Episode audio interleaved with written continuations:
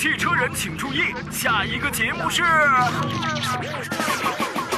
选车买车不迷茫，专业帮你来参详，买车砍价帮优惠，回家老婆一顿赏。老公，老公，你真棒！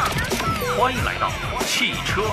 天下汽车投诉苦难言，质量太差急上访，媒体监督把理讲，公正维权坚决帮，生活美满换辆车，二手旧车值几两，公开透明给意见，心中有数亮堂堂，车辆出现小问题，急得脑门直发凉，问问问切来支招，故障瞬间一扫光，磕磕碰碰总难免，车险理赔很忧桑，购买使用有技巧，关键时刻准用上，服务活动满汉席，一道一道慢慢尝，享受美好车生活，共同组团去丈量，看车聊车提精神，犀利辛辣乐飞扬，做个开心老。司机，我们保驾护航。Ladies and gentlemen，每天下午三点到五点，欢迎来到汽车天下。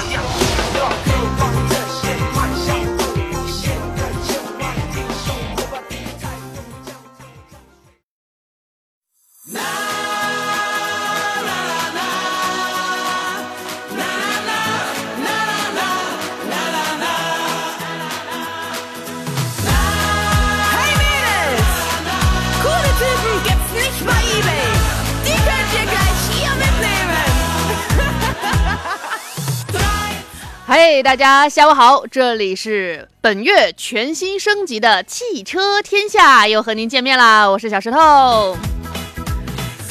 春风和煦，阳光明媚，周五下午喜迎周末，不知道这会儿你的心情是不是也和这个天气一样喜悦呢？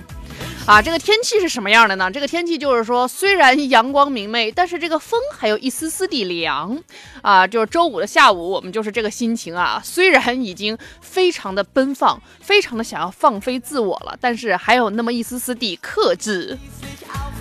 这就是周五啊！一会儿呢，我们在两个小时陪伴大家选车买车的过程当中呢，会愉快的度过这个周五的下午啊！大家一会儿要这个愉快的下班万万岁去，是不是？那如果说此时此刻你行驶在路上的话，可以和我们的节目一起来继续愉快的行驶。那呃，如果说有这个选车买车方面的需求，可以来记住我们的两种联络方式，一种是热线，两路可以接进直播间零五三幺八。八二九二六零六零零五三幺八二九二七零七零。另外一种我们的沟通方式呢，是关注山东交通广播这个微信公众账号，直接把您选车问呃选车买车方面的疑问啊，最近看好了什么车啊，对这个车有什么这个呃还没了解明白的地方，都可以直接发送过来。那你也可以在这个微信公众账号上面发送“天下”两个字来扫码进入我们节目的官方车友群。今天做客我们节目的大来宾是大家非常熟悉和喜爱的，来自济南品家评价二手车的国家高级二手车鉴定评估师石山平石老师。Hello，石老师，欢迎您。哎，主持人好，各位车友好。那呃，不知道石老师有没有关注昨天的那场发布会？最近发布会太多了，关注不过来，是不是？对，确实这个眼花缭乱，这个 对，而且最近可能呃各大品牌都会把自己的这个注意力放到各种高新科技的呈现上，所以这个呃发布会真的不光是多的眼花缭乱，它的内容本身也特别眼花缭乱。你就光看那个发布会的开场，光看那些车的出厂方式。就已经足够眼花缭乱了啊！那昨天呢是有一个呃，应该叫做全新的品牌吗？或者叫做全新的系列？我觉得更加精准。吉利新能源品牌战略发布会上，吉利正式发布了旗下全新的银河系列品牌。那这个呢是有它自己的 logo，其实是可以叫做全新品牌的，是吧，石老师？啊，对，它应该是我们说算是吉利的在新能源的算一个我们说中高端的这样的一个品牌定位吧。嗯，它呃在昨天这个发布会上呢是直接带来了两款新车，其中一个呢是命名为 SUV 的车型，另外一个呢是一个中型的轿跑车的原型。那这个 SUV 呢是较早曝光的一款车啊，昨天的发布会之后已经有很多的这个媒体去。呃，公布了它的一些相关的信息，而且呢，它是有这个呃，就是一个实体车可以给我们看到了，它的名字叫做银河 L 七。那呃，昨天这个诞生的新品牌的名字就叫做银河啊。那银河 L 七呢，是一款插电混动 SUV 车型。那既然是插电混啊，肯定是主打长续航的。那其实，在这个时代，虽然我们会认为。可能混动产品是一个阶段性的，或者说多少有点过渡性质的这样的一个产品。但是我觉得这个过渡周期会非常的长，因为它确实太符合这个时代用车者的需求了。就是呃，在新能源转型的这个时期当中啊，大家是既希望自己能够呃更加节省能源，又希望自己不要有任何里里程焦虑的这样的一个情况下，那各种各样的混动的形式的车型其实是会。呃，相对来说比较长一段时间，有着比较好的这个市场受欢迎的程度。那呃，这个 PHEV 呢，可以说是一个两者都能兼顾的这样的一个方式。外观上呢，银河 L7 是营造了一个，嗯，还呃比较饱满的这样的一个造型吧，就是还比较曲线的这样的一个造型啊，它。就是可以看出它的风格，其实应该是已经比较流线的这样的一种风格了。因为其实，呃，有一些车型，有一些品牌，它可能是走硬朗风。那银河这个品牌，从 L7 的造型来看，应该是走这种比较流线的设计。它的车身尺寸方面呢，啊，长宽高分别是四七零零、一九零五、一六八五，轴距是二七八五，属于一个比较紧凑型的 SUV 的尺寸。我昨天还看到有这个博主开玩笑说，啊，以前这个 SUV 喜欢叫叉五，每个。品牌都有一个叫做叉五的 SUV，说这两年是不是流行叫 L 七了啊？这个 L 七这个名字啊，而且好像这个银河品牌的呃 L 系列的车型，它就会是这个呃一来它会是 SUV，二来呢它会是这个混动车型，而且呢。它的 L 六也会在第三季度开始推出。那另外，在昨天的发布会上呢，它也是规划了自己的这个纯电的系列产品啊，是用 E 命名的。那在今年呢，它也会开始交付 E 八这个纯电系列的第一台车。就说回这个 L 七吧，是目前我们在这个品牌当中所能看到的啊，已知的这个已知全貌的。这个唯一的一款车型，那这个车你如果哎，刚才我们说了一些它的这个外部的风格，外部这个。呃，外观的风格以及尺寸，那它的内部呢？其实呃，最吸引眼球的还是一大排的屏幕啊，十点二五英寸的仪表，十三点二英寸的中控，十六点二英寸的副驾屏啊，加这个二十五点六英寸的 AR HUD 四块显示屏，提供了非常丰富的这个行车信息和娱乐的信息，可以说是呃，从各方面来讲都非常的这个周全了。那而且呢，它的这个能够提供的，比方说，呃，我看到有很多的这个汽车博主啊，包括这样的一些车评人，其实也会在呃这个车的一个介绍或者是推荐当中强调到一点，就是说它是在一个。呃，不算太高的价位上，能够拥有女王座驾这样的配置。另外呢，它还有这个影院模式。在动力方面呢，它是用了新一代这个雷神电混技术啊，搭载了这个 3D-HT Pro 的这样的一个变频电驱，然后能够达到零百的成绩呢是七点五秒。在亏电情况下，官方的平均油耗水平是五点二三升每百公里啊。所以说，很明显，这台车它的这个。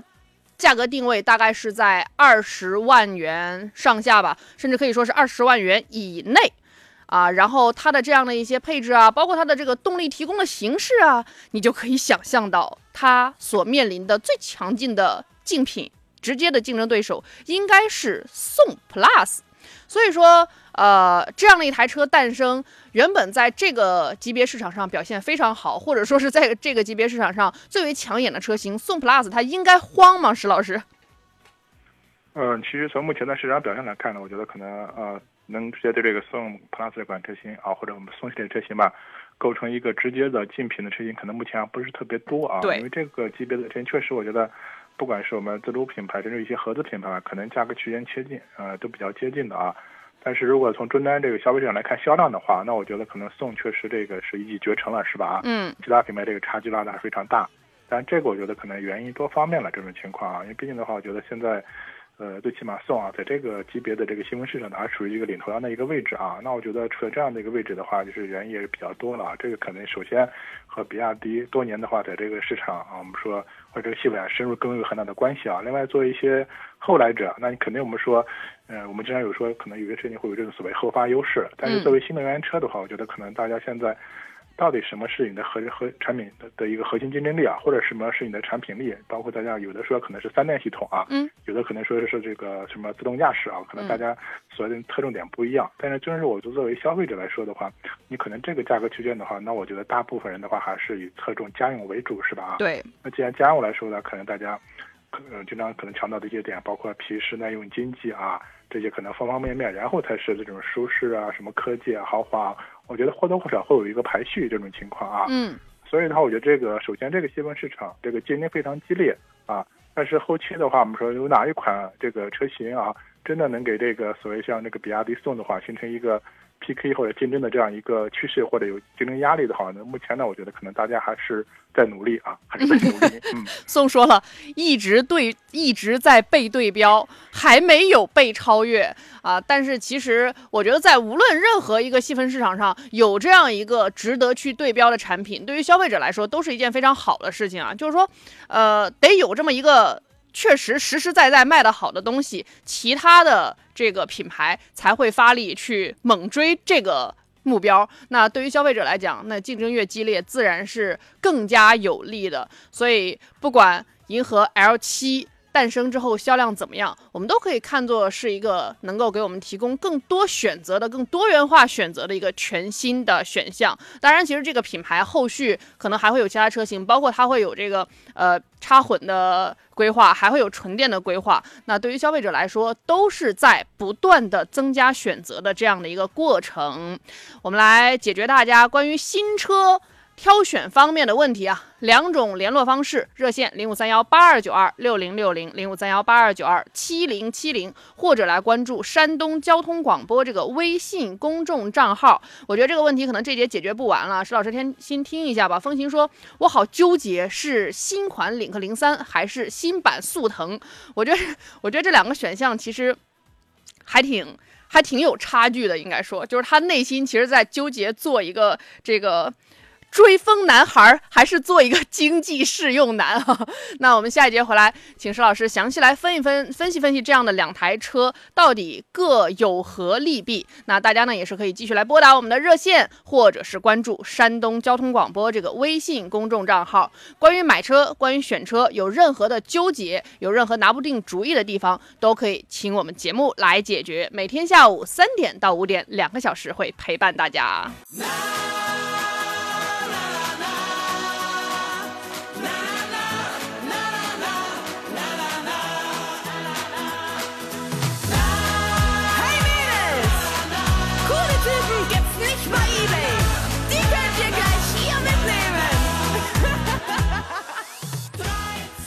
汽车天下正在为您直播，我是今天的主持人小石头。那我们的节目呢，两种联络方式：零五三幺八二九二六零六零，零五三幺八二九二七零七零两路热线，或者是山东交通广播这个微信公众账号。今天两个小时在路上陪伴大家，解决的是选车、购车、新车挑选方面的各种问题。我们节目的座上宾来自济南品家评价二手车的国家高级二手车鉴定评估师石山平石老师。上一节的遗留问题啊，石老师，这个风行他纠结。新款领克零三还是新版的速腾？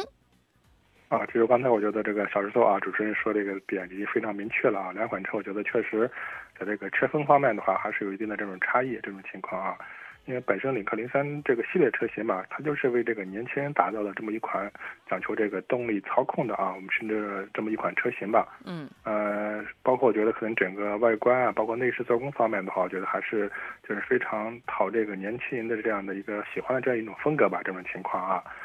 呃，而且现在动力方面呢，本身也有 1.5T 是吧？如果喜欢动力更好的话，2.0T 的这种动力也有这种情况啊。所以这款车我觉得整体来说的话，它的调教是比较偏硬朗的啊，就是还还是追求这种所谓运动操控啊这样的一个风格的车型。这款车其实上市到现在的话，应该也有差不多三年左右的时间了啊。其实整体的这个市场表现还不错。嗯，它也是经过这个我们叫市场检验的这么一款车型嘛。我觉得目前的话，整体这个就是所谓质量稳定可靠性啊，这个还是进入一个成熟期吧。它经过市场检验的这么一款车，这种情况啊。嗯，那说到这个速腾的话啊，其实我们一直在说嘛，可能每一个级别的一个细分市场都有这么一款标杆车型了，是吧？啊，那我觉得可能速腾的话，就是这么多年来的话，一直还是这个合资啊紧凑型的车型的这么一个标杆车型，东西啊。所以大众的这种车的外观来说的话，可能因为确实我们说这几年的话，就是家族式的啊这种套娃的这样的一个设计，整体我觉得外观方面还是给给人感觉就是中规中矩啊，它没有什么特别说，呃吸引眼球的这种地方。首先这个外观方面的话和这个领克零三的话，这个我觉得两个风格方面就就是非常明显了啊，这种情况。对啊，嗯。另外的话，现在这个速腾来说的话，从动力上来说的话，主要应该它没有自吸的，都是这个涡轮增压的啊，从 1.2T。遇到它最新款的 1.5T 啊这样的一个动力，嗯，其实，呃，我觉得 1.2T 的话，作为我们日常代步的话，这个动力够用啊。相对说，它的这个价格也会比较低一点，相对性价比还是不错啊。但是如果你要买这个 1.5T 的话，你可能入门级的价格就已经十五万左右了。这种情况啊，你可能办完差不多也得十六左右这样的一个价格区间啊。那明显的话，我们说一个是在合资啊这个紧凑型车里面，这个速腾这款车的它的性价比并不是特别高。嗯。啊，它。那我们说，你可能更不要说和领克零三比了，是吧？那同样价格的话，领克零三基本上可以买到它的这种是中高配的一些车型了，是吧？啊，这个我觉得，特别是一些配置方面的话，两款车这个对比对对比起来，这个非常明显这种情况啊。所以我觉得可能就是像这两台车选的话，我觉得还是尊重你的内心选择，是吧？啊，你还是喜欢像这个领克零三啊这样的一个。啊，比较动感的，有有有加加空乐趣的这种啊，包括配置比较丰富的风格，那还是就是我买一个这种速腾是吧？啊，我觉得虽然中规中矩吧啊，但是我们说在这个级别里面也是相对说非常重要的一款车，最起码我觉得买速腾的话它不会错是吧？这种情况哎，就是有的选项呢不会错，但是也出不了大彩啊，所以其实有的时候大家在提问的时候啊，我们就是完全没有办法判断您这个车到底是呃哪方面的用途，因为有些。就是可能纯粹是自己开，大部分时候，绝大部分时候都是自己开。这个时候，我觉得如果你能问出这样的问题，首先说明你内心就接受这个自主品牌，是不是？就是有些人他他有这个纠结，他在于我我还是其实内心渴望合资品牌，所以他有这个纠结。但是你如果说，哎，我真的在拿这两个车对比，那你肯定本身就接受领克这个品牌。那如果在接受领克这个品牌的情况下，你再有一点就是我我合计合计，我家里到底。日常有没有其他人坐这个车？如果说大部分时候都是我自己在开的话，那肯定其实你内心自己是在倾向于领克零三哈。那如果说呃我真的呃日常家里也会有这么两三个人坐车啊，我的副驾上会有人，我的后座上会有人的话，这个可能就需要一个更加不会错的选项。啊，所以有的时候用车需求啊，呃，也需要综合到你的问题当中来，呃，专家老师也会给你一个更加精准的判断。枫叶说啊，这个树叶说啊，呃，感觉艾瑞泽八啊比秦的用料更加的扎实，配置也更高，但是好像秦会更加省油一些吧？请石老师给参谋参谋。啊，艾瑞泽的话，我们说作为这个奇瑞的，我们说一个算是一个子品牌吧。其实这款车从上市之初的话，就是我们业内的话，普遍认为对特别这款车觉得就是它的一个底盘调教啊，包括用料各个方面都拿是非常不错的啊。那款车型了，特别早些年嘛，这款车可能面临的一个问题，我们经常说是叫好不叫座啊。你说在特别是在这个销售，呃，终端市场的话，确实这个一直不是特别走量。你包括现在可能新上市的这个艾瑞泽八这款车啊，其实你发现啊，我就觉得。像奇瑞的一贯的优势，你包括一些钣金优势啊。另外的话，其实这款车现在整体的空间啊，包括配置的丰程度都是都还是不错的啊。所以这款车我个人是推荐的，啊。但是你可能和这个比亚迪秦比较起来的话，因为秦毕竟它是我们这样的新能源的这样的一个啊一个一个差异这种情况啊。对。所以这个我觉得还是就是看你个人的一个就侧重点和需求这一块这种情况啊。啊，其实你要说两款车的单纯从机械性能上，就包括底盘调教的这种驾能感受来说的话，其实我觉得可能这个艾瑞泽八这个底盘调教各个方面的话啊，是还是要更好一点这种情况啊。嗯，就看你对省油这件事情有没有执念。你就说我一年跑个万把公里，是不是省的这点油也感觉不到呀？所以这个可以自行来一个判断啊，包括自己的用车场景，包括自己到底一年能跑多少公里，来来来合计合计这两款车。办个例子说，看好了奔腾 T77，老师能给评一评这个车吗？呃，奔腾的 T77 的话，首先这款车我觉得这个一一直还是颜值比较吸引眼球的这款车型啊，到现在我觉得可能是看到它还是。这个眼前一亮这种情况啊，另外的话，这款车我觉得这个包括空间啊，然后这个做工用料还是不错的这款车型啊。嗯。但可能我觉得最大的问题的话，就是在这个同级别里面，它的销量啊，确实我一直还是比较偏低的这种情况啊。嗯。所以这样直接面临一个什么问题啊？就是你可能在后期的这种保值方面的话啊，我觉得可能确实是不太占优势这种情况啊。嗯。呃，其实我个人觉得话，就是除非的话，你这款车你特别喜欢是吧？啊，那买没问题。那否那如果说这款车这个预算的话，我可以考虑其他车型的话，我还是建议的话，还是买一些相对说这种保有量更大一些的车型啊，这种情况啊。我认为这款车我是我是建议买的，就是没问题的，大方面没问题的。但确实它的销量太低了啊，太小众了啊。对，就是说，哎，那这里面有一个问题啊，就是说这车确实颜值是很高啊，就是会会有那种，呃，让整个品牌都年轻起来的感觉。而且呢，呃，从刚才施老师的评价来看，这台车本身也是可以入手，没有什么问题的。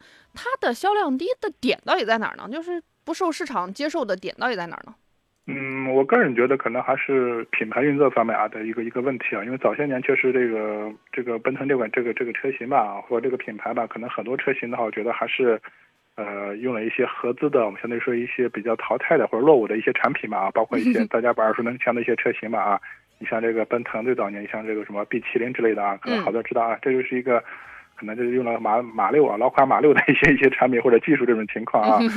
呃，所以说一直很多年的话，就是我们说可能没有特别这个有产品力的产品，特别前几年的话，我觉得整个这个奔腾的这个销量方面的话，萎缩还是特别厉害这种情况啊。包括推出了几款车型嘛，你包括像新的 B 五零、B 七零这类似这种车型嘛啊。但是确实，我觉得整体的这个就是市场的认可度比较差。那我觉得可能最大的一个问题还是品牌的问题啊，这个可能还真不一定是车的本身的问题啊，这种情况。嗯嗯，所以看您看中哪个方面了。这位微信公众账号上面看不到名字的朋友说：“老师你好，能否点评一下大众的干式双离合，通勤接娃，偶尔短途高速用？”嗯，大众的干式双离合是吧？啊，那个这个问题呢，我觉得可能你放在这个我们说七八年前、十年前的话，我觉得还是一个问题，大家经常谈这个情况啊。大众的干式双离合就是出问题的比较多，特别是我们说的话，这个什么动错啊、什么热保护啊，有时包括一些车型可能突然跑着跑着，突然就怎么说呢？就就失去动力也打不着火的这种情况是吧？好，太离谱了。对，而且这个可能普遍还用在一些就是一些大排量的，你跟过去比较典型的，你像这个帕萨特、像迈腾这类车上吧啊，嗯，其实在早些年用的这种干式双离合。但其实现在来看的话，我们说这个大众的干式双离合用这类车型的话，普遍都是一些小排量是吧？啊，比较典型的，你像 1.4T 啊，像 1.2T 的话啊，它会用这个。干式双离合啊，我们说这个干式双离合，就它的可能最大的就是我们说本质的问题的话，它就是怎么说呢？就是它这种散热啊，因为它本身是干式嘛，就是，呃，散热不是特别特别好，所以的话，一旦就温度温度过高以后啊，就它可能就会是一个热保护状态，就是它的在这个扭矩啊、承受或输出方面的话，这一直是它一个短板啊。嗯。啊，但是它的优势的话，首先它结构简单嘛，是吧？它肯定比湿式双离合结构要简单。另外的话。就是成本更低这种情况啊，所以现在大众的话用这个干式双离合的车型，你发现都是些小排量车型是吧啊？嗯。呃，而且这么多年来的话，我觉得可能大众对这个干式双离合也做了一些包括技术的改进或者材料的一些一些改呃一些改进吧啊。到现在来看的话，我觉得大众的这种小排量涡轮增压整体的这个可靠性啊，我觉得这个，呃，你完全没必要太多担心啊，因为这些年我觉得干式双离合还是很大的一个进步啊。但是如果的话，你追求一些什么特嗯，一些特别是一些比较细腻的驾乘体验的话，确实干式双离合的，包括这种低档顿挫的这种情况的话，也有，包括湿式双离合也会有这种情况啊。嗯，所以我觉得现在的话，如果你想买一个小排量的啊，一点二 T、一点四 T 啊，甚至一点五 T 的话，这种小排量的，类似这种轿车之类的，我觉得这个没关系啊，这个完全可以大胆的用，不要担心它用不住或者容易坏，是吧？嗯嗯，就是时间已经来到了二零二三年，马路上不可能再发生 那种离谱的事情了。好嘞，这首歌来自潘玮柏《爱上未来的你》，希望你们选的车也能让你在未来是。爱上的那个能够一直陪你行驶在路上的伙伴，石老师可以稍事休息，下一节继续来解决大家的选车方面的疑问。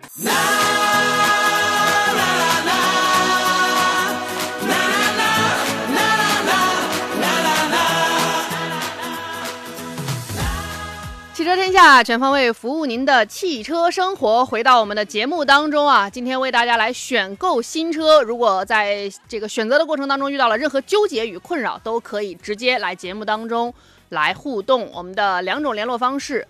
微信公众账号山东交通广播，热线电话零五三幺八二九二六零六零零五三幺八二九二七零七零，你也可以发送“天下”两个字到山东交通广播的微信公众账号上，进入我们节目的车友群。今天节目的座上宾来自济南品家评价二手车的国家高级二手车鉴定评估师石山平石老师，石老师欢迎回来啊！然后我看到一个有点刁钻的问题，我觉得这位车友嗯，应该也是一个。嗯，追风男孩儿，说老师麻烦问一下，途达和牧游侠买哪个后期省心，小毛病少点儿？途达和牧游侠是吧？嗯，是吧我？觉得我估计很多车友对两款车名字很陌生啊。有一点点小刁钻，有一点点小个性。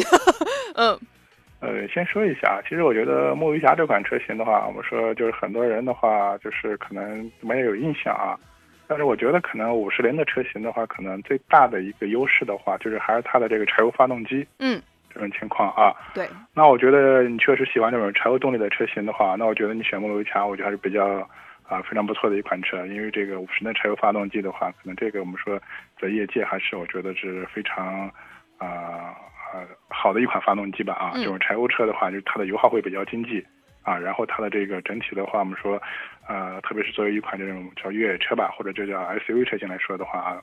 它的这种扭矩输出方面的话，这个都是这种柴油动力的一个非常典型的一个优势啊。但同时，作为柴油车来说，在国内来说的话，你可能，呃，一个是特别是冬，特别是冬季吧，我们北方冬季的话，你可能气温比较低的时候，你可能需要负二十号啊，类似这种柴油车啊，可能这个可能油品不是特别方便这种情况啊。嗯所以现在国内的话，特别这个乘用车来说的话，特别是我们这种嗯嗯小型客车来说的话，柴油车不是特别多啊。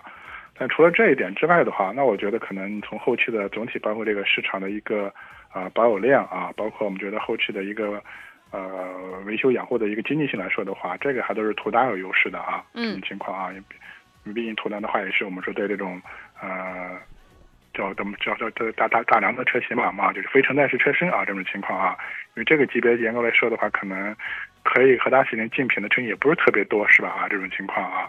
呃，所以的话，就这两款车，我觉得啊，如果的话你喜你能喜欢柴油发动机的话，我建议你考考虑牧游侠啊。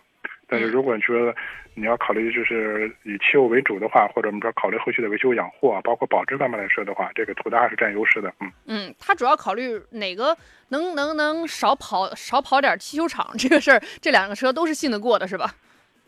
呃，最起码我觉得那牧游侠它的发动机发动机是没问题的啊。但作为一款车来说的话，那可能我觉得它这个整体的如果这个呃呃保有量比较低的话，我们觉得可能有些车型可能一些电子电控的这方面呢，我觉得可能就是稳定性、可靠性的话，也不是说特别占优势。因为现在发现，为什么说很多建议大家买一些保有量比较大的车？因为这些车它的保有量足够大，因为用户比较多，即便是有点小问题的话，这些厂家也它也不会不断的这种所谓更新、改进、升级这种情况啊。嗯所以它的这种质量会越来越稳定。所以这种小众车型、保有量比较低的车型啊，是吧？那我觉得，即便厂家想得到这样的反馈，是吧？这种信息也会比较少，就是这样的。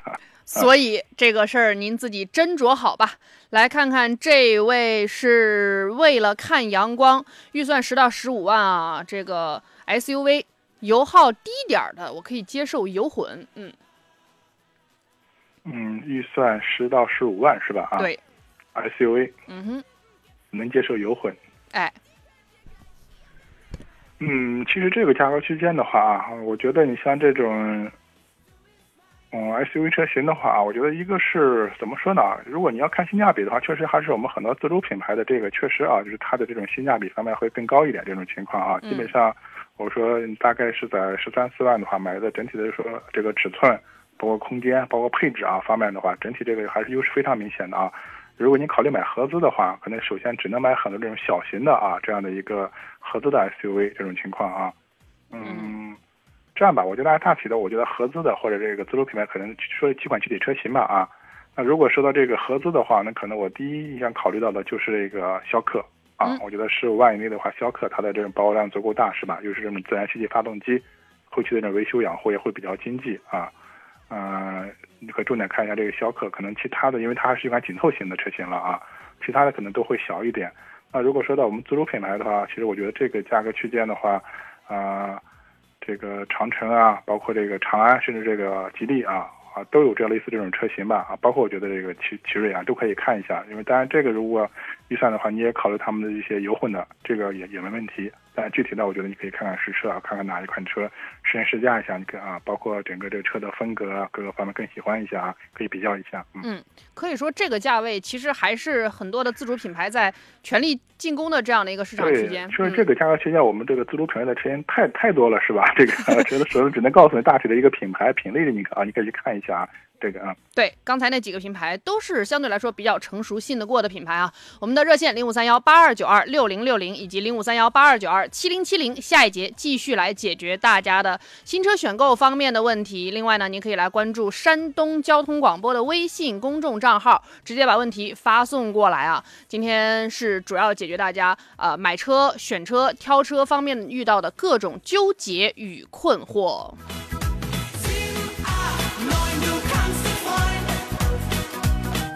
违章查询，数据准确；违章缴费，极速办理。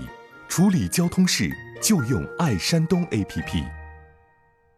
嘿，买东买西，好物秒杀开始了！这个时间带给您的好物就是红高粱原产地的红高粱酒。善氏三十里酒坊的红高粱酒，采用高密特有的红高粱、优质小麦、豌豆、山泉水酿制而成，坚持传统工艺，纯粮酿造、固态发酵，每一瓶酒都是优级酒。这样的红高粱酒是五十二度纯粮酿造的原浆酒，酒花均匀密集，酒线绵柔细长，味觉层次丰富，空杯留香，口感甘。甜醇厚，回味悠长。原价一箱六瓶四百零八元，那么今天秒杀价格只需要一百九十九元，买一箱再送一箱，两箱十二瓶只需要一百九十九。抓紧拨打电话四零零八二七三三六五四零零八二七三三六五就可以订购了。我们的红高粱酒保证都是山东高密红高粱酒业原厂直供，保证每一瓶都是优级酒。如果不是纯粮酒，那么假一罚十。原价一箱六瓶四百零八元，今天秒杀价格只需要一百九十九元，买一箱再送一箱。两箱十二瓶，只需要一百九十九元，抓紧拨打电话四零零八二七三三六五四零零八二七三三六五订购吧。各位汽车人请注意，下一个节目是。选车买车不迷茫，专业帮你来参详，买车砍价帮优惠，回家老婆一顿赏。老公老公，你真棒！欢迎来到汽车。天下汽车投诉苦难言，质量太差急上访，媒体监督把理讲，公正维权坚决帮，生活美满换辆车，二手旧车值几两，公开透明给意见，心中有数亮堂堂。车辆小问题，急得脑门直发凉，问问问切来支招，故障瞬间一扫光，磕磕碰碰总难免，车险理赔很忧桑，购买使用有技巧，关键时刻准用上，服务活动满汉席，一道一道慢慢尝，享受美好车生活，共同组团去丈量，看车聊车提精神，犀利辛辣乐飞扬，做个开心老。司机，我们保驾护航。Ladies and gentlemen，每天下午三点到五点，欢迎来到汽车天下。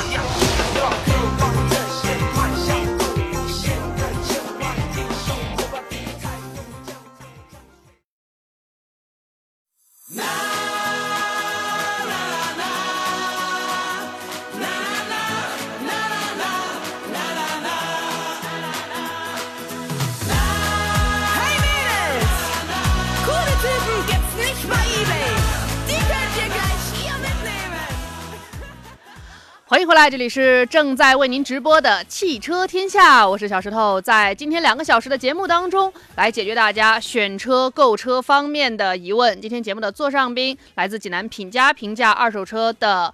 国家注册二手车鉴定评估师石山平石老师啊，大家可以通过拨打热线或者是关注我们微信公众账号两种方式来向石老师提问。热线零五三幺八二九二六零六零零五三幺八二九二七零七零，或者是我们的微信公众账号是山东交通广播，点击关注直接留言就 OK 啦。石老师，欢迎回来，我们再来看一个有点令人迷惑的这个这个新推车型。这个新推车型呢，来自小鹏 P7 这个系列，呃，它是新增了一款车型，叫做这个，呃，哎，这个车型的名字叫做标序智享版，嗯，也就是它的续航呢是标准续航，呃，是它的这个四百八十公里的这样的一个 NEDC 的续航啊。然后呢是这个售价二十三点六万元。那外观尺寸呢是维持不变，内饰部分呢是依然还是原来的这个十点二五英寸的全液晶显示仪表，搭配的这个和原来一样的方向盘，就是合着我看了一眼啊，呃，内饰也没有什么太大的变化。但是新车在辅助驾驶功能方面仅配备了定速巡航系统，也就是说，其实它在减配啊，就是说以前小鹏 P7 它是标配小鹏自己的这个 NGP 的系统的，但是呢，它这个指导售价这款新增车型的指导售价是二十三点六万元，也就是呃，对比现在整个车系当中。这个配置其实反而是卖的相对来说比较贵的，因为现在目前它卖的最贵的版本，也就是那个呃程序的版本是呃二十四万多，然后现在它新增了一个二十三万六的版本，但是呢却去掉了这个标配的 NGP，只剩下定速巡航，而且呢它还是一个标续的版本，只有四百八十公里啊，也就也就是就这款车型等于是。让大家花了更多的钱，却没有买到更多的料，真的是一个非常令人迷惑的新增车款啊！所以，其实我们就来说一说小鹏 P7 这样的一个系列啊，曾经也算是网红车型，而且确实在前两年也是非常值得买的，就是说它的这个，嗯，性价比还是比较高的。那如今我们再回过头来看小鹏 P7 这款车，呃，它也很多年没有改款了，石老师依然会觉得说这款车是值得买的吗？嗯，其实过去来说的话，小鹏 P7 这款车型的话，基本上是这个比亚迪汉的，就非常一个有竞争力的这么一个一个一个一个选手是吧？对一个对手这种情况啊。但这两年我觉得可能确实整体的话，包括比亚迪这个级别的话，你包括除了这个汉之外，推出这种呃这个呃海豹是吧？啊，海豹之类的这种情况。但是可能小鹏 P7 的话，一直还是比较孤单是吧？啊，还是这么一款车型。而且刚刚你也说了，可能这几年的话，整体这个车型的话就没有太多的变化，是吧？嗯。你包括有些车型可能说包括改款或者换代啊，可能这款车到现在是一直没有太大的变化这种情况啊。嗯，所以我觉得这可能也是现在很多新能源车企就面临的一个问题，就是还是这个怎么说呢？就是产品过于单一啊，这种情况这一块啊。嗯，因为现在你包括卖的相对说比较好的一些车车型吧，或者一些品牌吧，你可能那货至少的话也有两三款啊，这样的一个产品是吧？我觉得比较典型的现在是这个理想是吧？啊，原来只有理想 ONE，那现在的话它有 L 九、L 八、L 七是吧？啊，嗯，那你现在说这个产品一丰富以后的话，就是它会引起消费者更多的这种关注啊，这种情况，然后它的量相对说也会有所增加。但小鹏来说的话，可能除了 P 七、八八 P 五之类的这种情况，我觉得可能整体我觉得还是本身的话。一个还是和产产业这个宣传推广方面有很大的一个一个原因吧。你说它这款车到底有什么明显的问题吗？或者短板吗？它也没有，是吧？啊，没有。我觉得最起码它的硬件方面的话，还是达到了这个相对说第一梯队这个水准的，这种是没没没问题的这种情况啊。呃，所以我觉得可能小鹏 P7 现在特别这个或者这个车型吧，可能下一步我觉得需要做多的更多的还是让消费者去了解它的产品，是吧？这种情况，嗯，是这样的啊。你包括现在，其实我刚听了一个细节啊，就是可能它现在像这款车型的话，只有一个定速巡航，是吧？啊，对。相对说把它的一些所谓智能的那些所谓辅助驾驶的功能，它应该相当于是有点减配啊，这这样这样 这这种想法啊。但实际上，我都一直在考虑的，就是因为现在国内的话，很多这个新能源车企啊，一直还是把这个特斯拉作为一个对标对标，所谓一个一个一个标杆，嗯，标杆这种情况，因为可能说为什么？现在大家一提新能源车，就会要考虑到智能化啊。那这个可能所谓的话，就是一直特斯拉在引导的这样的一个一个叫分享或者一个方向嘛，这种情况。所以大家现在可能做新能源车，你必须要考虑所谓智能化或者辅助驾驶这些东西啊。但是我觉得，可能作为普通消费者，特别是我们大家过去关注燃油车的来说的话，可能我就大家经常关注的什么，它的一个什么三大件儿，另外关注它的所谓一个皮实耐用度这方面的话。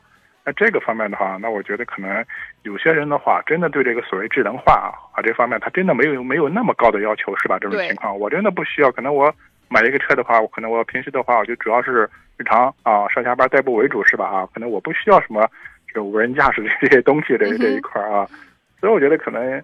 有些这个电动车啊，是不是的话，我觉得还是从这个三电方面的话，我觉得可能做更多的啊这样的一个一个努力，是吧？大家可能担心关心的这个所谓，一个是这个续航，另外关心的所谓就电池的一个安全性，是吧？啊，包括这方面的话，我觉得可能车企的话，可能把它作为一个重点，就给我们说一个宣传一个方向，是吧？可能有些消费者确实觉得现在这个新能源车。啊，这个智能化有些虚头巴脑是吧？这种情况，可能这些未也未必所有消费者都能接受这种情况啊，是这样的。有时候我觉得可能减配啊，未必不是一个啊坏的一个事情啊。哎，所以其实石老师是提出了一个，我觉得还是挺挺广阔的一个论题，就是说特斯拉它引导的这个方向是否有点跑偏啊？咱不说它跑不跑偏，但是它在目前阶段，对它是一个方向是吧？但是不是所有的车企做新能源车都要沿这个方向去做是吧？你都要因为都要研究什么智能化是吗？这个这个东西这一块啊，嗯嗯。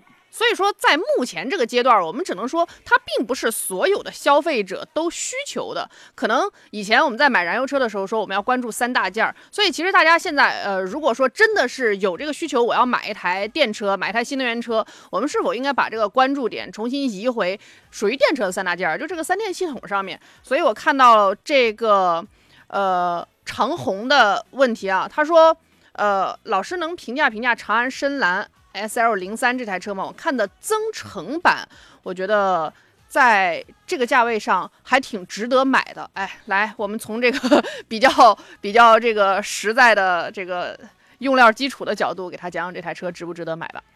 啊，首先我觉得从技术特点来说，现在增程啊，增程式的这种新能源车的，我觉得首先它还是比较这种接地气的啊。所以接地气的话，就是现在大家担心的就是一个就是续航焦虑的问题嘛，这种情况啊。最起码我觉得增程车型的话，可能它的充电续航的话，一般是在一百多到两百公里啊这样的一个范畴。嗯。所以我平时我出行的话，可能我的充电啊，包括日常上下班就够用了。但是偶尔的话，可能我要跑个长途之类的啊，那我也没必所谓的这种这种担心是吧？啊，大不了我这个一百多公里的续这个充电续航可能不够的时候，那我直接我这个发动机这一块介入工作来发电是吧？那我这个车可以正常行驶，可能我不就不用。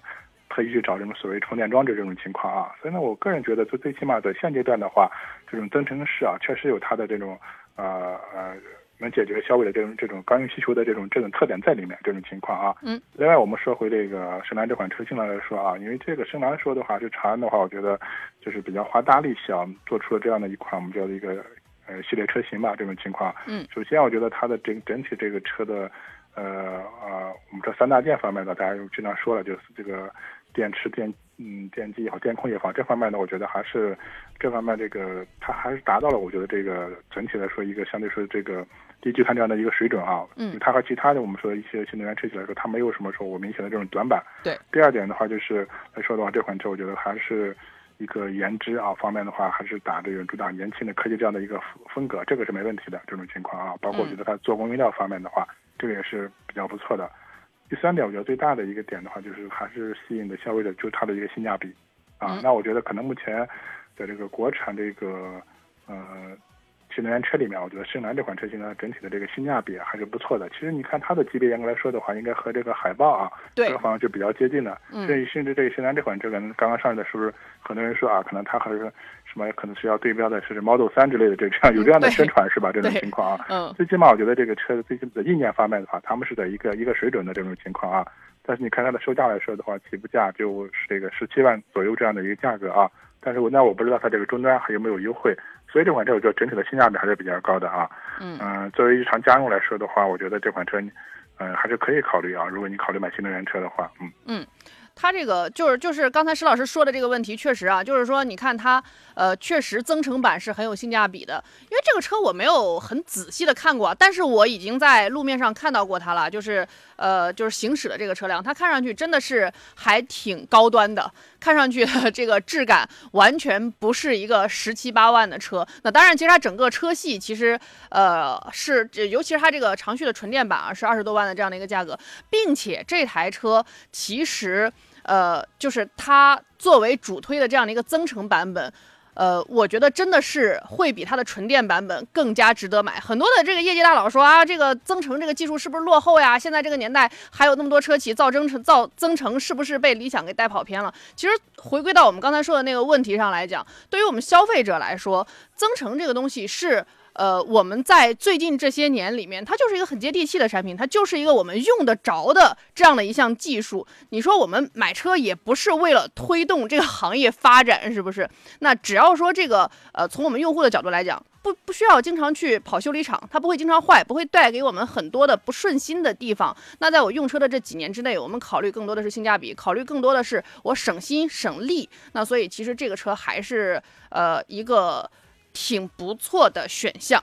呃，这位车友是呃呃呃居乐乐说很喜欢凡尔赛啊，但是买它还是确实有些顾虑。老师给分析分析，能买吗？他的他的顾虑，众所周知的顾虑是吧？啊，可能现在这个大家关注凡尔赛这款车的这个热度啊，已经是下去了，是吧？啊，不像前来应该是一年前吧啊，那时候大家可能关注这款车啊，确实，首先这款车打动消费就是它的颜值，是吧？啊，可能这个价格区间之内是非常有特点、有特色的这么一款车吧？你应该说它没有什么竞品车型，是吧？啊，就这么一款，就这么一款车啊。呃，现在来看，这个车上市也差不多一年多时间了啊，就是。从各个方面反过来来说的话，可能它也没有什么大的问题或者毛病，是吧？这种情况啊，就这款车从上岸之初的话，比较吸引的几个点吧，一个是就是它的这个外形啊，嗯，就比较有有特特点，就是它怎么说呢？好多人叫它什么轿跑跨界什么之类的。它反正是挺跨界的一台车。我们下一节回来详细的来说一说这台车啊。当然，您的顾虑到底那个构不构成影响呢？我们下节也会详细聊一聊。欢迎回来，这里是正在为您直播的汽车天下两个小时的节目啊，今天正式进入了第二个小时，陪伴大家来选车、买车，解决大家在挑选新车过程当中的所有的纠结与疑惑。节目的两种联络方式啊，一个是微信山东交通广播这个公众号，一个是热线零五三幺八二九二六零六零零五三幺八二九二七零七零，两路热线呢都可以接进直播间，同时您可以来关注山东交通广。广播的微信公众账号发送“天下”两个字，扫码进入我们的节目车友群当中。今天我们节目的线上大来宾来自济南品家评价二手车的国家高级二手车鉴定评估师石山平石老师，帮助大家解决新车选购当中遇到的各种困惑啊。刚才这个居乐乐，呃，他非常喜欢凡尔赛，可是还有顾虑。石老师，您觉得他这顾虑应该打消一下，还是说要要把这个顾虑重视起来？啊，我觉得他的顾虑可能本人还是不是这个车本身的问题，是吧？对，嗯啊，其实前面我们一直在聊车啊，所以这款车我觉得现在来看的话，一年左右的一个市场的一个用来看，我觉得整体来说的话，啊，就是质量方面的话没有什么大的问题啊，这个还是可以的。本身它的发动机、变速箱是吧，用的都非常成熟啊，只是在在车车上，可能我觉得大家可能需要开一下，需要这种体验一下这种情况。所以我觉得这个车整体质量方面这个没什么问题啊，可能唯一担心的话，可能就是我觉得。还是这个品牌 我在后期的一个国内发展的一个一个状态，这种情况啊，呃，确实啊，我觉得这款车可能在整个这个车市里面，就是它非常有特点啊，非常另类的这么一款车型吧。可能喜欢的人啊，可能一眼看到啊，就是非常喜欢这么一款车。有些人可能确实车型上啊，可能不是说特别容易接受啊，这么种。那这个我觉得完全就是你个人的一个喜好问题了。所以这款车我觉得啊，买买是是没问题的啊，但是可能确实还是比较偏小众，可能后期的一些。保值啊，各个方面的话，目前来看的话，确实还不太占优势。嗯，可能这款车终端现在四 S 店的话有没有优惠，我不确定啊。这个这这个情况，现在不知道价格有没有优惠。可能整体来说的话，我觉得它的性价比还是比较高的啊。嗯，所以这个看看一看您那个您那个顾虑到底有多大吧。对，其实买的话，我个人建议还是买一个我觉得入门级的车型啊，就就可以啊，因为这款车其实。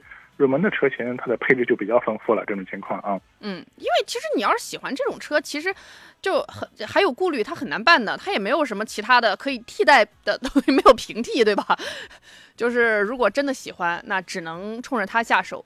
嗯，如果非常顾虑，也没有其他好的解决方案哈，就是这个样子。呃，艾肯说驱逐舰零五和秦 Plus 有点纠结，你看这个就是。这是多生孩子好打架的一个带来的后续问题，嗯，他就确实会有这个问题，就像很多人可能现在也会有那个海豹和汉的一个一个纠结一样，是吗？呃，对，确实是是这样的啊。那我觉得可能整体这个我们叫这个它的海洋系列车型吧，啊，包括驱逐舰啊这这这类车型吧，因为它是整体来说可能风格的话，我觉得可能还是做的一些。更年轻啊，或者更运动的一些这种元素会更多一点这种情况啊。但是实际上你说这个比亚迪的话，我们说现在你看它的这个新能源作为新能源车，它的电机、电控各方面，这个完全是一样的。对。那我可能觉得最大的差别的话，还是就是在一些外观或者车的这些风格方面这种情况。那这种东西的话，那我觉得完全就是个性的话或个人的喜好的一个问题，是吧？这种情况。所以这个就是你自己看，你要是自己看决定不了，就是带上全家一块儿看，然后大家投票这个事儿，对吧？它也不涉及 太多 这个更深奥的东西。现在这个可能比亚迪这几年，包括秦啊，包括这个宋之类这种车型，确实卖销量非常大，是吧？满大街基本上都是了这种情况啊。哎，你可能买一个感觉不一样的啊，这种情况，然后买一个什么新这个之类的这种情况啊，它确实它的款型会更新啊，这种。还有它有这样的一个车风的差异，嗯嗯，但是但是不好说明年后年啊，比亚迪毕竟一直销量都是这么大呀。嗯，那我觉得在在短期之内应该这个倒没必要太担心啊，这个嗯。好嘞，这个就看您对它的整个车风上，包括一些非常具体的这个智能配置，这个您可以自己去详细对比。所以从基础的角度来讲，他们都是没有问题的。然后。呃，这位 看不见名字的车友说：“老师能给说一说这个新的福特锐界吗？”呃，新的福特锐界啊，我觉得可能是主要是两个变化吧。现在我们叫锐界 Plus 了，是吧？这个情况啊，首先这个整车的这个尺寸啊，包括轴距的话，适当的会大一点。另外的话，就是锐界的话，现在多了应该是有这个混动的一个版本，嗯啊，这种情况在一块啊。那可能它的后动版本的话，可能带直直接直观的就是它的油耗可能会更经济一些。因为本身的话，锐界这款叫一个中型的 SUV 吧，它的自重尺寸会比较大，油耗会比较高。你像老款那个2.0的那个锐界的话，呃，可能综合油耗的话，可能只得到十，可能到十到十二升吧，综合油耗。当然可能可能跑高速或者路况好，油耗会低了这种情况。所以这款车可能整体油耗会比较偏高一点啊。但是如果有有这种混动版本以后的话，那可能至少我觉得它能。油耗能下降一半，可能六七个油就没问题的这种情况啊。当然，可能混动版本的话，就是它的这个价格也相对是会比较高一点这种情况啊。嗯，其实经常有些朋友到底问我，到底买不买新能源车，或者买不买混动版本的车型？那我觉得就是看你的公里数啊，你一年到底能跑多少？我发现很多时候可能一年就跑个几千公里，甚至一万公里都不到，是吧？那我觉得其实这种混动的话就没必要啊。但是你确实，我经常可能喜欢出去玩，是吧？每年跑的比较多一点，可能。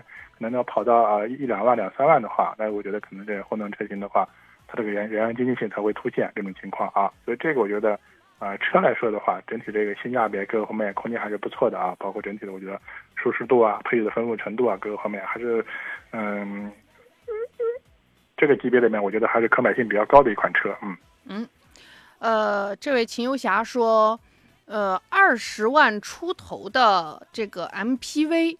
选哪个好？哎呀，呃，我觉得还是要把你的要求啊，我觉得具体再再细化一下。这种情况这也啊，是是这样的啊。你本身像二十万出头的话，嗯，可能最直接的你面临选择的话，你是要考虑这个自主品牌的啊，还是这个合资品牌的，是吧？啊，按合资品牌钱你又来划分的话，那可能就是就是韩系了，是吧？啊，对，啊，就就是韩系了这种情况啊。呃，这个这个。自主品牌的话，我觉得可能有几款，那么车型会比较多一点啊，你像这个广汽传祺，还有像这个呃荣威的 MX 八啊，这种这种这种情况啊。另外，嗯，哦，你可能二十万的话，你可能也买不到混动的车型啊，因为它这你包括荣威的这个啊 M 八的话，可能混动的话也得二十，您像那么大概二十四五万啊，这个价格才考虑混动是吧？这种情况啊，哎，差不多二十多。荣威的 i i x 八，嗯，啊，或者那个那个传祺的 M 八啊，混动的啊，应该差不多二有二十出头吧，这种情况啊，呃，所以的话，我觉得你可能就那这样吧，我建议你重点就看两款车吧，一个是传祺 M 八，另外的那个现在的库斯图啊，你可以看一下，库斯图二十万出头的话，买了它的二点零的这个这个动力啊，相对说配置各方面还还还不错的这种情况啊，另外的话，你看这个具体可以向四 S 店咨询一下。这个 M 八的这个混动车型啊，大体你这个预算能不能买到？如果能买到的话，其实我可以建议你可以考虑一下这个 M 八的混动啊。这种大车个头比较大，油耗会比较高一点，但是混动以后可能基本上大概六升左右的这个油耗，我觉得还是挺香的啊。所以其实这里面还有一个，就是即便是你呃买一个 MPV，还有一个能接受的个头大小的问题啊，所以是可以更加细化一些的。呃，下一节继续来解决大家新车选购方面的问题，热线零五三幺八二九二六零六零零五三幺八二九二七零七零都可以接进直播间，你也可以来关注山东交通广播这个微信公众账号，直接把您的问题发送过来啊。那到底最近看了哪个车啊，或者说是哪几台车之间有一个纠结，或者说是啊这个车的配置怎么选选等等这样的一些问题，都是可以直接来提出。你也可以发送“天下”两个字来加入我们的官方车友群。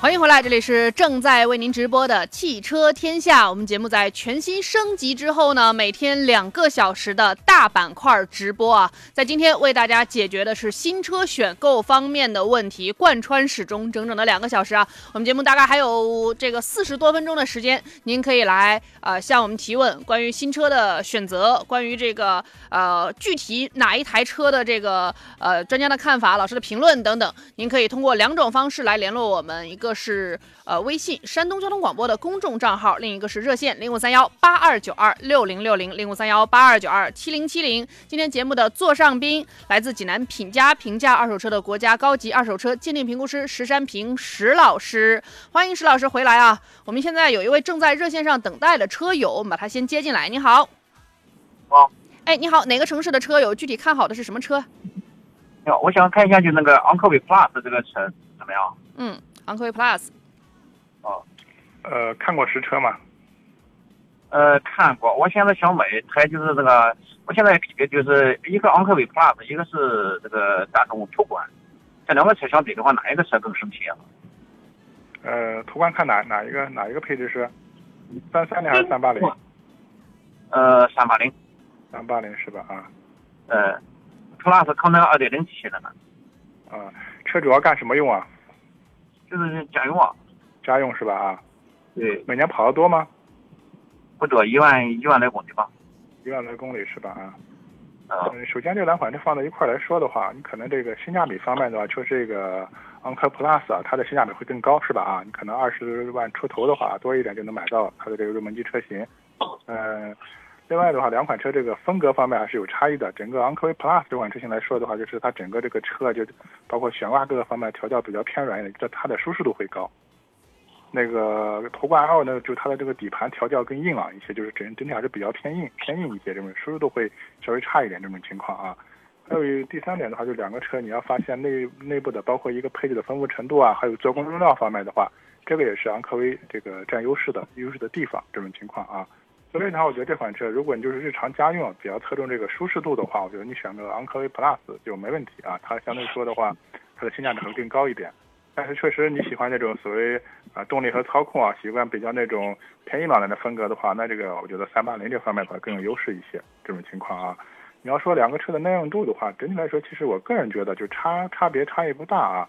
但是你可能这款车开的时间长了以后的话，我们说这个昂科威的话，相对说它用的一些电子或者配置的东西更丰富一点，可能这种电子这种东西，我觉得后期小毛病发生的那种概率会稍适当会多一点。但整体的话，我觉得它也不影响使用，是这个情况啊。这个我另外就看你的预算了，你可能我觉得你昂科威的话，基本上二十二三万就能上路了，你可能这个三八零的途观 L 的话，你可能得二十五左右。嗯，嗯，对，啊，也是他们说这个昂别克这个车时间久了以后就有一些小毛病，泡沫滴漏的就出来了，呃，用车还好，因为我们现在可能市面上能碰到像昂科威这款车吧，但是现在叫 Plus，早早进去就叫昂科威啊，可能碰到大概是一五一六年这个车的，包括这个一一五一六年的时候，它那是有一个一点五的那个，而且双离合的那款车啊，碰到的对，嗯包括其实现在整体来看呢，整体不是像大家想的说问题或者毛病那么多，包括渗漏这种情况，那我觉得可能早期昂科威出问题的比较多的就是还是它那个。一点五，一点五是配那个双离合那个啊，变速箱包括顿挫这种情况会多一点。但是现在本身你包括昂科威来说的话，它现在已经不用这个双离合的变速箱了，都是九 AT 的变速箱了这种情况啊。所以我觉得这个方面你没必要太多太多担心啊。所以我们家用车正常使用，我觉得这个啊不是像过去大家想象的问题那么多。你包括说很多人过去说这个美系车油耗高啊，其实我觉得昂科威现在整体这个油耗的话。就是在同级别里面，也是也是怎么说？我觉得是正常的一个油耗，它没有说比其他车型油耗会更高这种情况。哦，他们说是十个月左十个月左右这个这个地方。嗯，差不多，因为它整这个尺寸在这儿嘛，是吧？啊，这种情况啊。另外，它现在也有四十八伏的轻混啊，包括对整个电动力的改善方面的话，都都会有帮助。嗯。哦，也就是说，呃呃，总总体来说就是，所以我个人觉得这两款车它都是可以买。另外的话，就是你个人去那个去开一下，你更喜欢哪种风格？另外的话，就是看你的预算是吧？两款车我觉得可能办完的话，可能至少要差个两三万呢。嗯，对。其实主要还是您得开，得看一下这个这个驾驶感受上，您更接受哪个？嗯。哦，好好好，谢谢谢谢。好嘞，再见，这位车友。呃，其实就是我觉得。像这种明显车风有差异的车，而且其实像我觉得来到这个尺寸上，真正坐家里人都不成问题啊。就是说调教上呢稍微软一点或者硬一点，其实乘坐家里人也都不是问题，主要还是一个驾驶的感受。呃，对，特别我觉得驾乘员的感受还是挺重要。有些人可能经常我们说可能是跑跑长途会比较多一点啊。对，我觉得德系车可能最大的优势就是它的底盘调教。特别跑起高速来以后，它的这种底盘非常稳，给人给人感觉特别安心这种感觉是吧？相对于这种美系车的话，我觉得它的调教像昂科威这款的调教的会比较舒适、比较软一点，有时候感觉这个底盘稍微有点这种啊这种松垮这种感觉吧，这种。所以两款车我觉得，呃，可能这种调教风格有差，但整体的一个质量可靠性方面的话，就是没有必要多担担心啊，因为这两款车都非常成熟了嗯。嗯，呃，林园老鸨说，呃。你好，石老师，我想问一下，即将开售的比亚迪海鸥这款怎么样啊？就是比海豚更小了，这个尺寸。啊，有些人在说啊，就是这个比亚迪可能现在还是都要抢占市场，是吧？啊，那现在向十万元以下发展去了这样的一个情况啊。那我觉得这个东西可以理解，因为毕竟现在我们说可能在这个呃十万元以内的这种我们叫做新能源车里面，包括很多微型车吧，它还有市场的，是吧？否则的话，包括五菱迷你 EV 当年，包括现在的话。这个热度还一直很高，是吧？这种对，还是很卷的这个市场。对啊，那我觉得现在可能比亚迪推出这么一款，我们说大体价格，我们说七万左右的这么一款一款车型吧啊。那我觉得在这个价格区间，这个车市里面可能分一块蛋糕的话，那我觉得这个是可以理解的这种情况。另外，呢本身就比亚迪，我们说品牌也好，或者它这个现在的这个车新能源市场的表现这种加持吧，那我觉得这款车可能后期的话，呃。最起码它销量的话，我觉得不会说是有太大的这种问题，是吧？那我觉得就是看什么时候推出来，是吧？另外就看它这款车到底怎么样啊，包括外观、内饰啊、空间各个方面到底怎么样，是吧？啊，只要我觉得啊各个方面还都是说得过去的话，那这款车相对说，我觉得它也会热销，嗯。嗯。很多人在等这个车，应该是确实有很多人在期待它。就是，而且很多人我觉得可能还是看了这个海豚以后是吧？啊，对，我觉得样子确实很漂亮。可能我不需要这么大，可能我觉得可能因为价位再低一点是吧？啊，哎，可能我觉得就是就是在在等这个海鸥，嗯，对。而且海豚它虽然是一个两厢车，可是呃，它确实是空间很大啊，在后排就是如履平地啊，这样子。而且它的这个空间还非常实用的啊。对。所以其实如果说真的不需要那么大，然后降一点价位来到一个小一点的海鸥上，确实是很多人的这样的一个需求。他可能他我我就需要一个这种。其实前两天的节目当中，当时应该也是石老师在节目里啊，有人就问到说，我想要七八万的这样的一个价位上，其实，在那个价位上很尴尬啊，就是说你有很多的选择，可能很多是一个那种微型车的高配版本。所以其实在这个。七八万左右的这个价位区间或者也有那么几款稍微大点的车型嘛。但整体的话，这个产品力，我们觉得这个最直观的就是它销量方面一直还是比较不突出，是吧？比较低一些，就是比较小众的车型了，是吧？啊，对，可能确实在这个七八万啊，我们说这个区间的话，需要一款我们说有产品力的，或者我们需要一款这种销量更好的车型啊。就是这个这个这个细分区间市场，它就需要比亚迪。好嘞，这个需要比亚迪去拯救，好吧？只战说好嘞，比亚迪的问题啊，只战说。家用啊，比亚迪汉 EV 推荐哪个配置？呃，汉 EV 的话，那我觉得首先还是看你的续航续航要求吧，是吧？这种情况，因为毕竟这种既然 EV 的话就是纯电了这种情况啊，因为它这个续航，我觉得这个是你可能首要去考虑的问题，然后才是一个配置问题吧，这种情况啊。啊，因为这款车其实上市时间确实也不短了，目前我来看的话，整个产品也就是比较成熟，呃，性价比的话也是比较高这么一款产品啊，我觉得。这种 EV 版本的话，主要你看续航，看你的续航需要要求嘛。其实最直接的，你的续航越长，你的价格就越高了嘛，是吧？这种情况。但是我们说，你这个续航再长的话，你肯定还是要考虑到一个就是充电这种情况。我觉得续航的话够用就好啊，没必要说说要买一个续航很高的、很长的这种情况啊。对，因为其实汉即便在前两年来看。都算是续航非常不错的车型了，呃，好像它最基本的这个标续，它也也是这个 CLTC 上了五百的吧，所以就是现在可能一般就是呃五百左右的算是一个及格及格线的水平嘛，有些可能现在长续航都到七百到八百是吧？这样的一个一个水平，嗯嗯，所以看一下，因为其实它 他们的这个不同续航之间的价差还是比较大的，所以说选明白了这个就很清楚了这个结果啊，呃。这位是菜呃爱心菜，呃二十五到三十万的预算啊，家用 SUV，空间大一点，小毛病少一点的，推荐哪几款呀？嗯，空间大一点，小毛病少一点，是吧？嗯，其实这个区间的话，那如果说空间大的话，那我觉得可能还是我们说普通品牌了。我觉得这个豪华品牌你就先不要考虑了，是吧？因为这个区间豪华品牌也有类似的车型啊，包括二线豪华品牌啊，对，这车型也是这个预算也没问题的。但是确实，普遍的话都是那种比较紧凑的车型，空间没有优势这种情况啊。嗯，那如果说普通品牌这个区间的话，基本上能买到好的这种中大型的，是中型、中大型的一些 SUV 了这种情况啊。我说的几款，我觉得。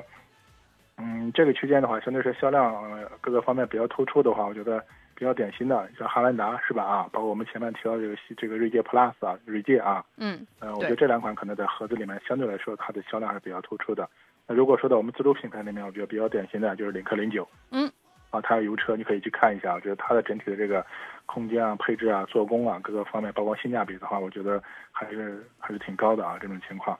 另外的话，就是你可能像日系的，你像这个冠道也好，URV 也好，因为它是那种我们叫大五座是吧？啊，这个预算的话，完全你能买到它的一些高配车型了这种情况啊。那我觉得这个预算的话，如果放到二十五万到三十万之间的话，我觉得可能，我觉得我前面说的三款车，你可以重点去考虑一下。嗯嗯，呃，大致是这样的几个方向啊，可以一一对比去看一下。呃，九十九说传祺 GS 四 Plus 这个车怎么样呢？啊，车可以买，因为传祺的车型呢，我觉得首先可能这几年，我觉得传祺感觉一直在为年轻人造车，是吧？啊，所以整个这个外观做的越来越运动啊，包括一些一些年轻的很多这种元素啊。另外，传音车的话，我觉得整体的这种底盘嗯调教还是比较扎实。另外就是它的这种调教还是比较偏运动这种情况啊。嗯。呃，昂科威 Plus 现在呃不是昂科威，就是 GS 四 Plus 啊。因为现在我觉得整体还是这个广汽传祺这个级别比较走量的一款车型了啊。我就看过这款车可以入手，嗯。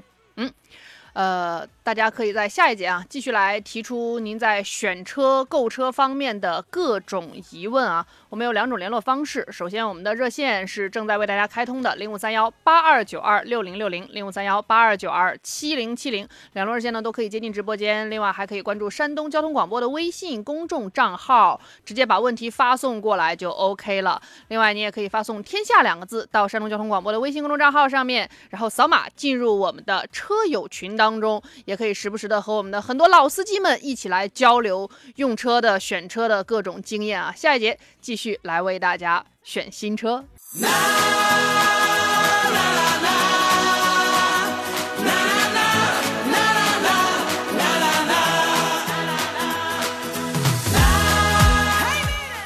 回到我们节目当中来啊，我们正在直播的汽车天下，今天解决的大家是选车买车方面的疑问啊。如果有这方面的纠结与困惑，您可以来发送问题到山东交通广播的微信公众账号上面。另外，您也可以拨打我们的热线零五三幺八二九二六零六零零五三幺八二九二七零七零，两路热线呢都可以接进直播间。今天节目的座上宾来自呃大家非常熟悉和喜爱的石山平老师，来自济南品家评价二手车的国家。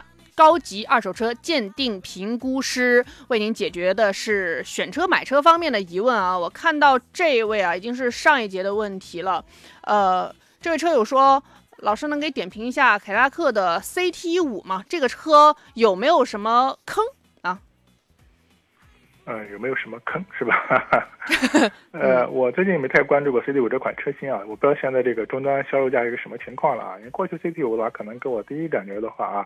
这个价格啊，就是波动非常大，是吧？动不动就好几万的一个优惠啊，这种情况现在也是有的，是吧？啊，嗯，呃，车的话，我觉得整体因为这个车上市时间不短了，是吧？我觉得可能作为二线豪华品牌里面也是属于这种打性价比这么路这么一款车型吧。其实嗯现在的话，你二十多万想买一个后驱车的话，我觉得不多了，是吧？啊，这种情况啊，但是 CT 五是啊这种情况啊。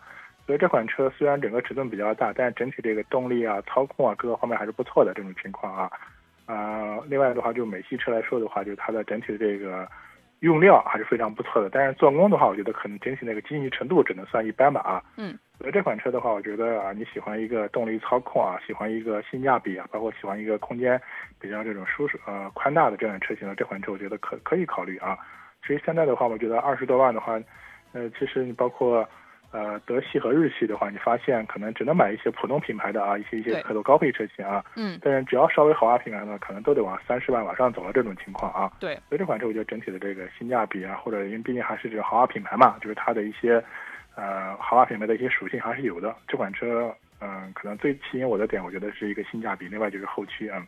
对，所以它真的，呃，最大的卖点就是在这个价位上，豪华品牌其实你没有那么多的选择的，而且它其实就是，呃，说白了，刚才总结的这一套下来，等于是没有什么坑的，就是说你你你怕拥有了性价比会有一些带来的其他问题，可能现在是不用过多去担忧的，是吧？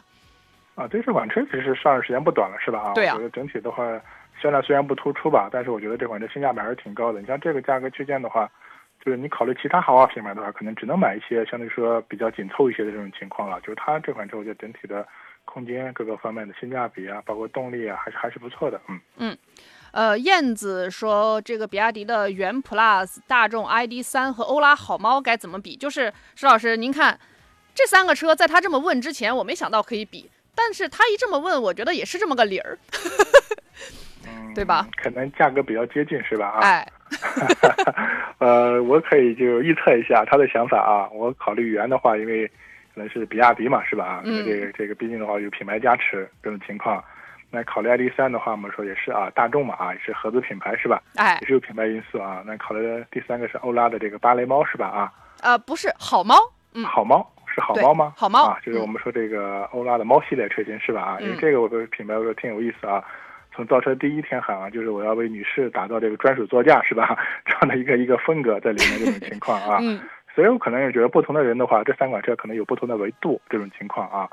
所以我觉得目前从整个这个市场销量来说的话，我觉得可能简单排个序，就你说的，我觉得应该是比亚迪元、ID 三，还有这个就是这个好猫是吧？啊嗯，这是一个市场的一个销量这种情况啊。嗯、这个销量的话，那我觉得可能就是能代表一些人的这种选择。我觉得可能选择比亚迪的原因的话，我觉得还是在新能源车里面，就是大家对它的一个就现有产品的一个一个嗯认信信赖和认可度这种情况啊。嗯 ID 三的话，我觉得作为一款合资的啊这样的一个新能源车型吧，我觉得，呃，特别这个价格区间，其实可选的车型也不是特别多，是吧？啊，这种情况。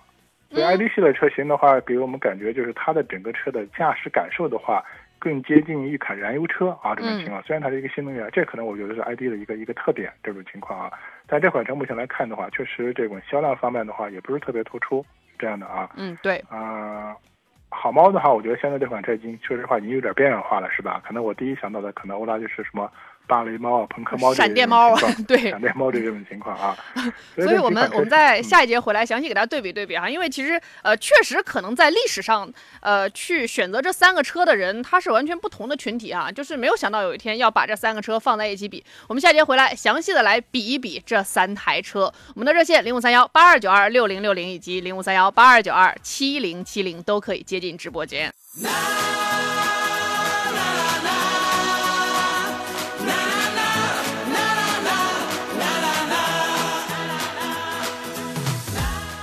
汽车天下正在为您直播，欢迎回来节目的最后一节啊！今天正在为大家解决新车选购方面的一些问题。您可以通过两种方式啊，一个是热线零五三幺八二九二六零六零零五三幺八二九二七零七零接近直播间，或者是关注山东交通广播这个微信公众账号。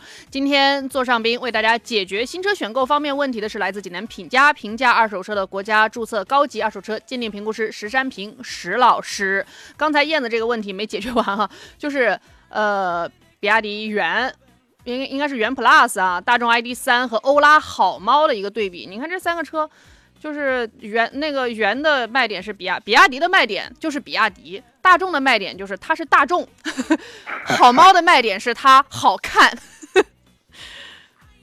嗯，所以其实就说说实在的啊，就是好好好猫跟他们俩比起来，它的卖点真的就是好看。如果说你没有那么需求它的这个颜值的话，可以主要看看另外两个的对比。我觉得其实元和大众 ID 三也没有那么大的可比性了。石老师给大家详细的说一说，它可能怕出现的一些问题吧。嗯，我觉得 ID 三呢，其实前面说过，我觉得还是这个大众品牌的品牌的这个加持吧。其实我觉得这款车整体的，我感觉我个人感觉就像一个电动的高尔夫啊，这种这种这种感觉啊，这种这种两厢的这样的一个一个一个风格。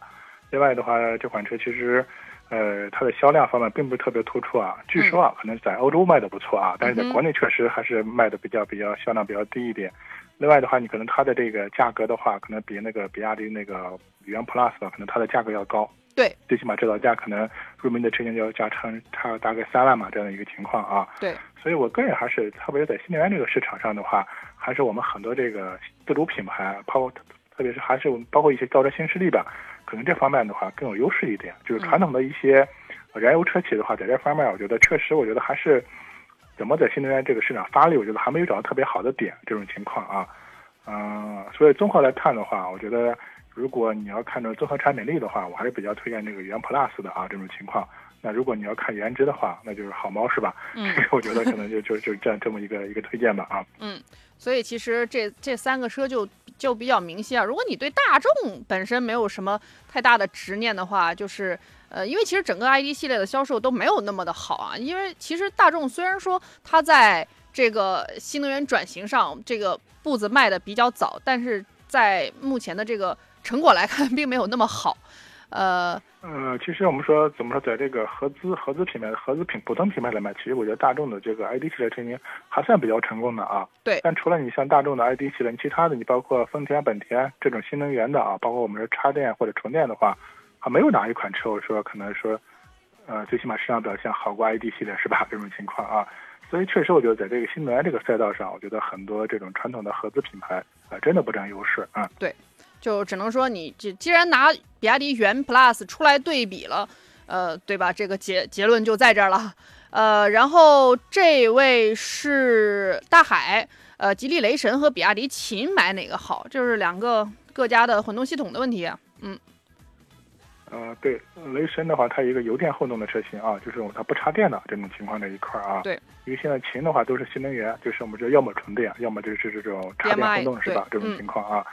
呃，所以这个车型呢，我觉得啊，你这个我们常说了，因为新能源车的话，不管是充电还是插电的话，我觉得最好你看你是平时这个充电是否方便是吧？啊，我们建议最好的话，你有一个专属车位啊，能装这个专用充电桩是吧？啊，这样确实你会享受到这种新能源的这种便捷。嗯，那如果如果具备这个条件的话啊，那我觉得，呃，其实考虑一个秦，目前来说的话，还是整体是还是比较经济的这种情况啊。相对说，这个雷神系列车型的话，就是这个吉利的一个雷神系列车型，我觉得整体你看它的这个，包括做工、用料各个方面的，我觉得可能比这同一辈的比亚迪，特别比秦的话是要稍微要占点优势啊。另外，我觉得可能就雷神它就是一个油电混动是吧？你不用考虑充电的问题是吧？嗯。另外，我们说选择这种混动车型的话，其实我建议还是要考虑就是你的每年的实际的一个真的一个呃使用里使用公里数啊这种情况啊。然后可能一年就跑个几千公里，这一万公里都不到。那其实我觉得这种，呃，油电也好或者纯电也好，它的真的这个经济性并不是特别突出了。这种情况啊，是这样。嗯，就是看你有没有那个，就是 新能源执念吧。就是有些人会觉得说，我就是觉得在这个时代，我想买台车，我需要尝试一下新能源。如果说，呃，就没有这个问题的话，确实需要考虑自己的。使用里程。包括现在我们说，呃，还是国家还是有一个新能源政策嘛，最起码这个车你不用交购置税嘛，是吧？啊，这这种情况啊，你要买一个，呃，油电混动的啊，就不插电的，你可能购置税该交的还是要交，是吧？这种情况，那我觉得可能这是一些，通俗说就是一些细账了，是吧？你自己要算一算合适不合适，是吧？甚至我觉得，就买一款油车，是吧？你也可以算一算啊。有些人可能说是我买油电混动也好，买这种新能源车也好。主要是为了图省是吧？那省我就要需要算账了。但有些人可能不光是省是吧？除了之外的话，可能我想体一下新能源车的一些不同的驾乘体验啊，是想提一些新能源车的一些什么科技感啊，或者这些带来的一些所谓智能化这些东西是吧？确实每个人的那种诉求点还是不一样。嗯，对，所以其实有些东西有些需求它没有办法算到账里面去。但如果说你是真的从这个呃经济的角度来考虑，那包括这个新能源车的保险什么的这些问题，其实都是需要考虑进去的啊。呃，然后。这个是鸡鸭鸡啊，吉祥如意啊，这一串拼音，他说途观能入手三三零的版本吗？啊，这个就是大众这个 三三零的问题，石老师可以给大家解释一下。啊，这个问题我们在节目里反反复说了很多次了，就主要还是就是那个大众那个颗粒物捕捉器这个问题啊。哎，但其实这个问题最起码到现在的话，就是厂家最起码没有在公开层面啊说这个问题我到底有没有解决或者或者有什么解决方案这种情况啊。就是我们一般看到这个问题出现比较多的，就是一个是在冬天这个气温比较低的时候啊，我们是发动机冷启动啊这种这种情况。另外的话，就这个车你每天经常跑的话，可能这个续航公里数比较短。我们正通俗说的话，你可能就跑个呃几公里甚至十几公里，车都没热起来是吧？你又停下了这种情况啊。嗯，所以这种环境下的话，它这个三三零确实啊，就是早些年的一些车型出现这种颗粒物捕捉器堵塞这种情况，确实比较比较多一些这种情况啊。但是如果我觉得你能避开这个使用环境啊，我觉得每天确实跑的比较多一点啊，这种所谓堵的话，它是算是相对说是一个小概率事件啊。另外的话，我建议的话，你可以和厂家这个包括这个 4S 店的啊销售和一些啊售后技师去沟通一下这个问题，叫厂家有没有采取这种解决方案。因为现在可能有些车企的话，因为它这种问题它面临的这种车会比较多一点啊，所以它会低调处理，它不会是公开解决我有什么方案，因为它这种如果公开的话，你可能就涉及到召回啊，它就它的这种所谓成本啊，或者它的一些什么舆论成本非常高，是吧？有些车企会悄悄的做一些小动作，是吧？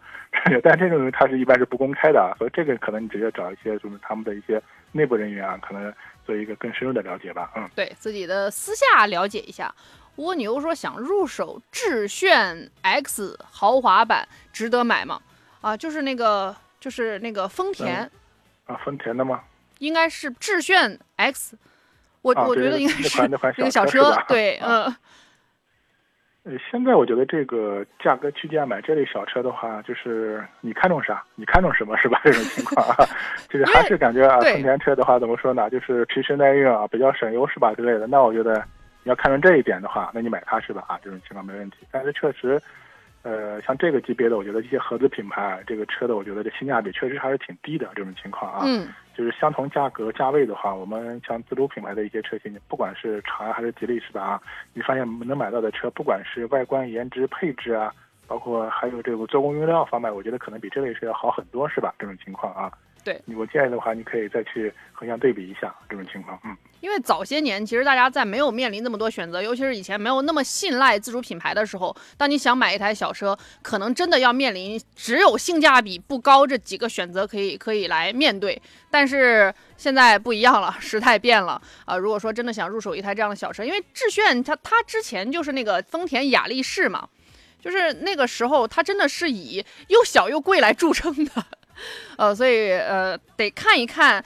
光从值得不值得的这个角度来讲，只能说它性价比没有那么的合适啊。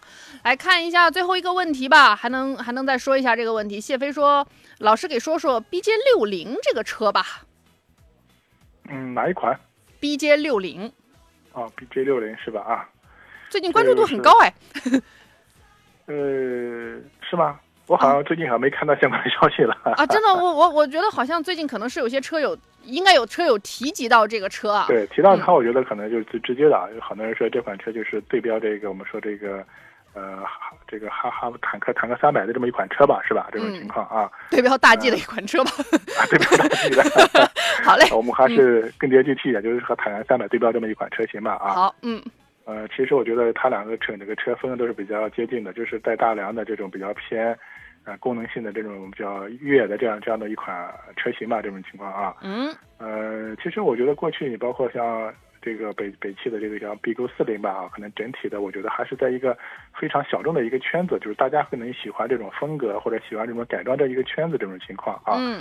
但是我觉得 BZ 六零这款车子，它它完全不是我们说呃那么特别那种小众圈子里面，就它这款车明明摆着我就是就是要和坦克三百来竞争的这么一款车型啊。嗯其实你发现这种后发车型的话，我们说经常有一个后发优势啊。其实我觉得这款车发现啊、它和那个最起码和那个 BQ 四零比较起来的话，包括它整体的一些内饰做工，包括配置的一个丰富程度的话，都做了很大的一个提升。这种情况啊，其实这款车我觉得性价比是挺高的。但是目前来看的话，就是它的这个销量的话，那我觉得可能比坦克三百来说的还是有很大的一个差距。对啊，包括刚刚上来可能关注的多，但真正我们说去买的话，目前真的还不是特别多这种情况啊。